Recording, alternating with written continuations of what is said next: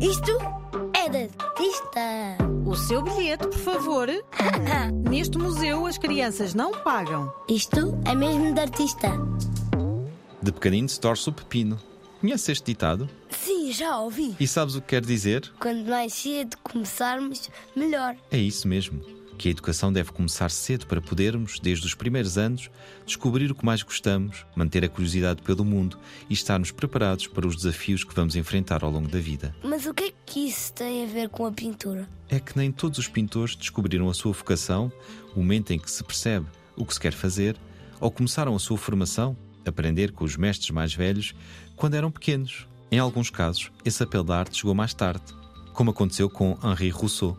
E ele começou a pintar com que idade? Só aos 40. Henri Rousseau nasceu em 1844, há quase 200 anos. Os pais tiveram alguns problemas financeiros e andavam de cidade em cidade. Por causa disso, estudou num colégio interno. Cedo também teve de arranjar trabalho. Qual? Tornou-se cobrador de impostos, controlando, na alfândega de Paris, a entrada e saída de produtos que eram vendidos na cidade. Não se sabe ao certo quando começou mesmo a pintar, mas aos 42 anos participava nas exposições que eram organizadas pela Sociedade dos Artistas Independentes. Esta sociedade defendia a liberdade dos artistas. Ao contrário das escolas oficiais, não acreditava em regras que tinham de ser seguidas, e foi com esse espírito que surgiram as grandes revoluções da pintura do século XIX. Mas isso não significou que as pinturas de Rousseau fossem apreciadas. Então porquê? Ele foi um autodidata, nome que damos às pessoas que são capazes de aprender sozinhos.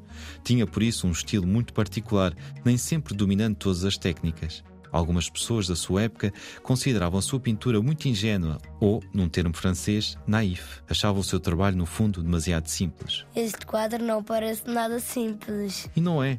Às vezes, como se costuma dizer, a simplicidade dá muito trabalho. E a verdade é que Henri Rousseau conseguiu alcançar um estilo muito próprio. Isso deve-se, em parte, aos temas que retratou. Ele era fascinado pelos ambientes e pelas paisagens tropicais.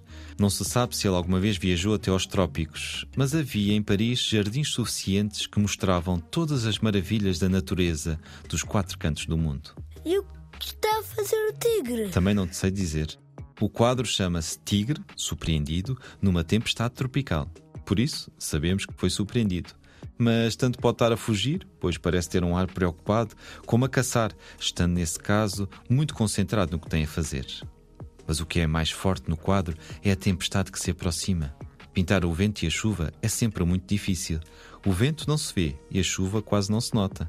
Mas Henri Rousseau consegue, com pequenas pinceladas de branco, sugerir o ambiente molhado. E, com as folhas inclinadas, percebe-se bem a ventania que anda por ali. Olha, um raio! Sim, lá ao fundo, com esse elemento temos a certeza que qualquer coisa vai mesmo acontecer. O que te parece? Este museu encerra dentro de instantes. Pede aos teus pais ou avós ou professores para te mostrarem o tigre surpreendido numa tempestade tropical de Henri Rousseau. Também o poderás encontrar no Instagram da Rádio Zig Zag. É mesmo de artista.